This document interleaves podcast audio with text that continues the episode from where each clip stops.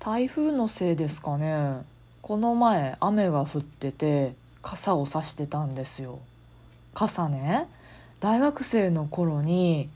お店たまたま通学路の途中にある雑貨屋さんでめちゃめちゃ可愛い傘を発見したんですよ。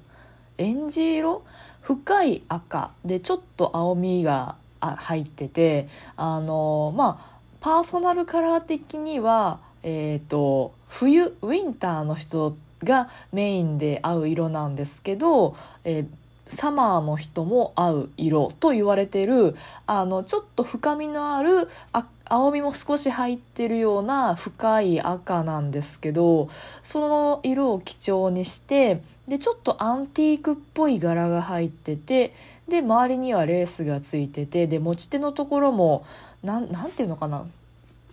藤？ちょっとあの竹っぽい素材でナチュラルな感じも入っててなんかめちゃめちゃ可愛い傘が売ってたんですよね。で私初めてその雑貨屋さんでその傘を見てめっちゃ可愛いと思ったんですよ。で欲しいなと思ったんですけどまあでも3,000円とかしたのでまあね傘だし別に傘今ないわけじゃないしと思ってって見送ったんです買うのは。だけど次の日もその次の日もその傘のことがめちゃめちゃ気になってなんかもうあの傘買っとけばよかったなっていうのがずっと思ってたのでで通学路の途中だったのである日やっぱ買おうと思ってそのめっちゃおしゃれな傘買ったんですよねでもやっぱ大学生だと、まあ、経験値低いんですよねあの今だったらその傘をもし買うとしても自分が普段どんな服着るのかと合う傘を買うわけですよ。でまあ当時から私は結構カジュアルな服装が好きだったんですよね。でそのアンティーク調のおしゃれな赤の傘とかってもう少しこうカジュアルではなくてフォーマル寄りでなんやったらもうちょっと女の子女の子したようなお洋服を普段から着る人が指してればもちろん可愛いんですけどなんか T シャツとさなんかダボダボのズボンでウェーって言って毎日歩いてるような人間がその傘を差してもすごいちぐはぐな感じがしてあんまりだったったんですよね。なんか刺すたびに傘は確かに可愛いと。傘は確かに可愛いんだけどトータルで見て自分の姿がそのまとまりがあるかというか可愛いかと言われるとうんバランス悪みたいな感じでああそうか。傘も自分のファッションどんな服好きかとかこの系統と合わせないとダメだよなって気づいたんですけどまあでも可愛いので使ってたんですよね。で確か最終どこでなくしたかというと稽古場だったと思うんですよ。まあ雨降ってて傘その傘さして稽古行って演劇のね演劇の稽古行って稽古場行って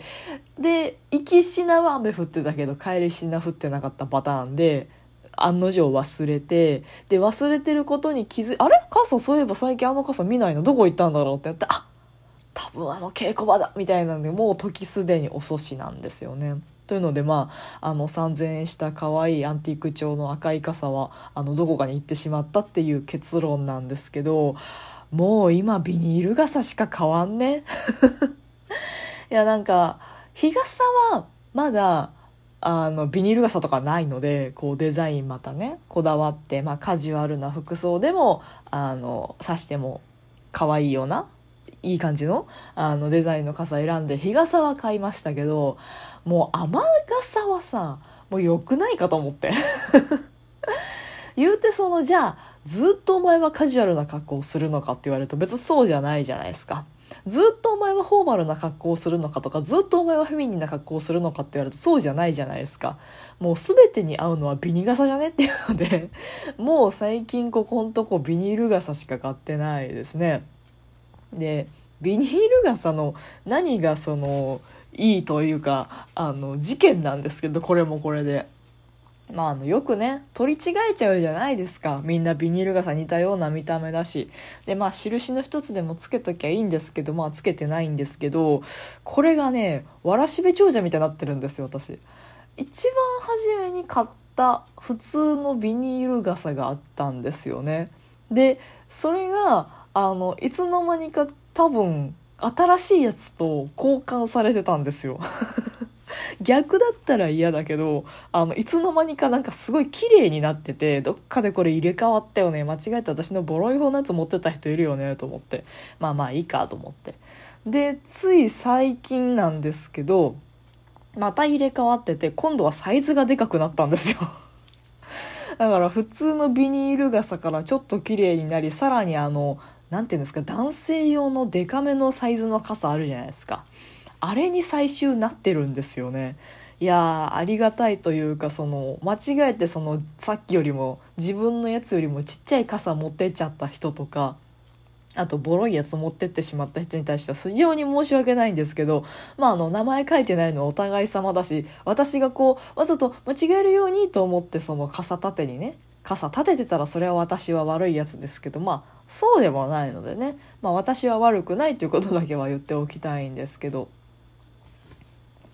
まあ雨の日にどれだけ備えるかというか重装備をするかっていうのも性格出ますよね。なんか世の OL さんとかちゃんと雨靴長靴おしゃれな長靴とか今ありますよね。ああいうのちゃんと履いてきてる人え偉いなというか。そんか私の考え方だと1年に何回もそんなどっしゃ降りの雨なんて降らないじゃないですかまあ何回かは降りますけど、まあ、夏場のゲリラ豪雨とかまあ私の地域だとほぼないですけどたまにこう雪が1 0センチ以上積もるとかなんかそういう時は確かに長靴あったら便利かなと思うんですけど、まあ、とはいえなくても大丈夫じゃ大丈夫じゃないですか。替えの靴が一足あってびちゃびちゃになったとしてはまあ新聞紙入れときゃ乾くっしょみたいななんかそういう雑な生活を送ってるので確かにあれば便利だと思うけどまあもらえるんだったらもらいたい。あの自腹切らなくていいんだったらそりゃ欲しいですけどわざわざ自分の金を出して買うかと言われると、うん、私は頑張って新聞紙を詰めるっていう感じですかね。でも画期的でしたよね。昔ってその長靴ってもっさいというかなんかそういう工事現場じゃないですけどそんな可愛いデザインの長靴とかなかったですけど今の婦人用の長靴ってパッと見長靴とはわからないようななんかブーティーかなみたいなおしゃれなデザインのやつも増えてきてなんかやっぱりこう社会とか文化って進歩してるなっていうそのなんかそういうのを感じますね婦人用の長靴とか見てると。そうですね。ちっちゃい頃ぐらいですよね。長靴というものを履いたのって。うん。あのそれこそこう今日は雨が降ってて水たまりがたくさんあるから長靴で行きましょうみたいな。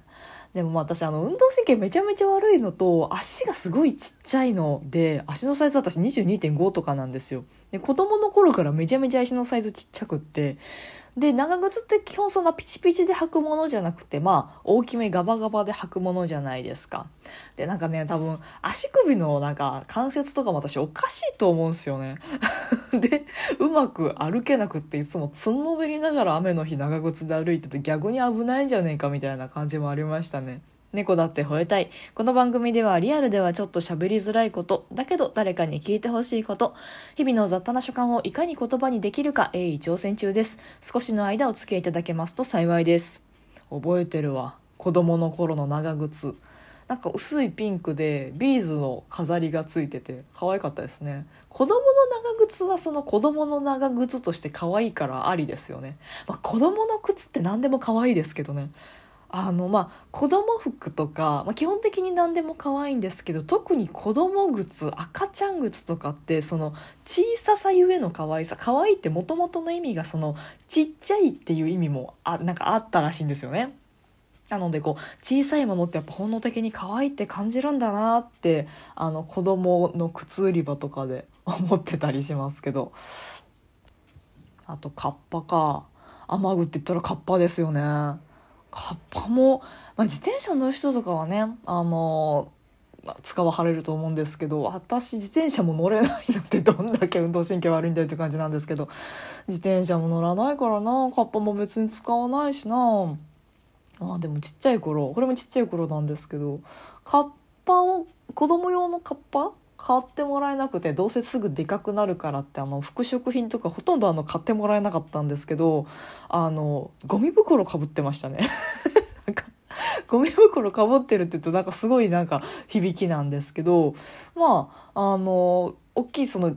ゴミ捨て用の大きい10リットルとか15リットルのゴミ袋あるじゃないですか。あれでその袖の部分と頭の部分に切り込み入れて頭からガバってかぶせられてそれで「はいカッパです」って言ってそれであの道歩かされてた記憶がありますね。まあ別にそれはそれで良かったと思いますけどね。本当にあのちっちゃい子供用の23歳用のカッパなんて本当使える時期限られてますからわざわざ買わんでもねいいのかなと思いますよ。なんか確かにね親の気持ちもわかるんですよね。すぐてめえでかくなるんだから子供用のわざわざ買わんでもよかろうっていうね。あの道歩いててもその子供用の可愛らしい傘持ってる子もいればある程度こうたくましい子というか